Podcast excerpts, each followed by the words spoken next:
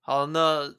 正式主题结束，那我们今天又来到推荐环节，没错，久违的推荐环节。延续第一季的传统。那燕子，燕子今天想要推荐我们什么？哦，就是我先讲一下，我现在玩的这款游戏最近才破完的，是一个呃二零一二年的游戏它是什么类型的游戏？啊，第一人称射击游戏。我要，我觉得你你玩的类型游戏类型好像都差不多。应该说这一款之所以会差不多，是因为这款是我大一的时候刚开始进大学的时候接触到前一两款游戏吧。所以你是时隔这样是几年？哦，差不多七年，有一种怀旧怀旧气氛在里面。啊，你有这次玩，你有感觉到不一样的体验吗？嗯，有有哦，先讲一下这款游戏是那个《生化危机》，呃，《生化奇兵》啊，嗯《生化奇兵》呢，这个应该是第三代，虽然说它没有标三，可是它是作品的第三个系嗯列哼，作。第三代是一个天空之城的设定，就跟我们下一集主题有关系。这样 哦，你你这你现在就破梗了是不是？好，来继续说。没有啊，就是假如观众有听到这边的话，只是放个彩蛋在这边 给大家。怎么怎怎么说？你你那那你要怎么跟天空之城连接？啊，没有啊，是这个游戏的背景就是设定在一个会漂浮在天空的城市啊，哦，它认真就是一个天空之城。嗯哼，这个游戏的剧情类型，呃，设定类型像是蒸汽朋克，可是剧情整体来说的话，我会说还包含了科幻元素，然后还包含了社会评论元素，然后一些惊悚元素，嗯哼，然后里面充满很多那个基督教意象，所以基本上就是一些那个诱导我后面后面念东西的时候的一些走向，几乎都是往这些方向走。你要先讲一下这个游戏的大概的剧情。大概剧情的话，你是负责玩一个欠债的主角，嗯然后你的债主告诉你说你要去找到一个女孩，把她带回来，来抵消你的债务，这样。那你不太清楚为什么你欠钱，然后你也不太清楚为什么他们要这个女孩，可是你就是去要这个女孩。所以你是等于是失忆，然后到一个新的世界，还是对，然后你从地面从一个灯塔用一些暗号，用一些别人给你的提示，打了一些暗号在灯塔上面，然后那个灯塔就变一个发射器，把你射到天空之城上面，这样。嗯哼，然后你就是到一个新的异地，所以主角跟你一样都是一无所知，然后就是慢慢探索这个地方长什么样子，这样，然后就慢慢发现说这个天空之城的各种文化背景，它牵动了说，就是反映了我们对美国的认知，这样啦，嗯就是我们会是对移民来说，美国有一段时间就像是天空之城一样，它就是崇高的理想，你说就是似乎最看似是一个最接近天堂的地方。对，接近天堂的庇护所这样。嗯那尤其是稍微提一下这个意向，就是美国有一个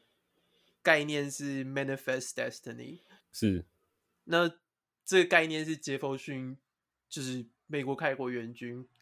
早早就提过的东西。那那概念就是说，上帝是应许这一块地给清教徒了，嗯因为因为美国早期开开垦那个著名都是清教徒嘛，被英国迫害的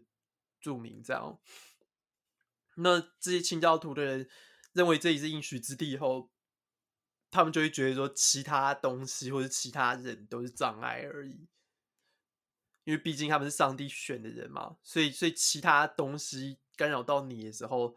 那并不是因为你们有文化上面的不同，那是因为上帝要放给障碍给你，然后你必须要把那些障碍都清除掉。这样，那在这个游嗯戏里面就是有点出来这一点说，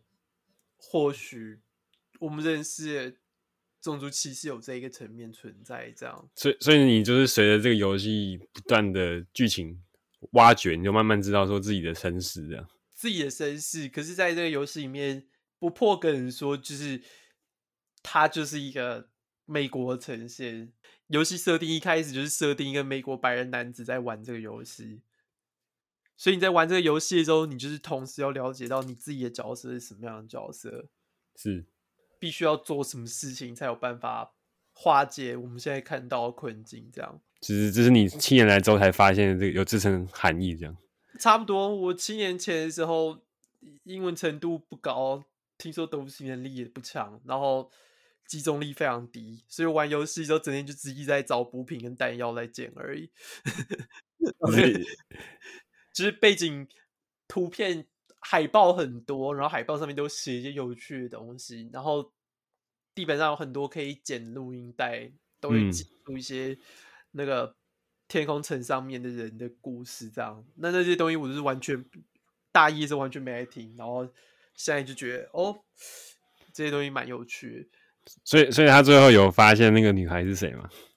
有，然后他有发现他自己是谁，然后发现他自己扮演的角色是什么样的角色。嗯，游游戏时长大概多久？十六到十八小时吧，所以基本上就等于是一个看一个迷你影集。迷你影集，，嗯，也是大学以前我没有在看迷你影集，所以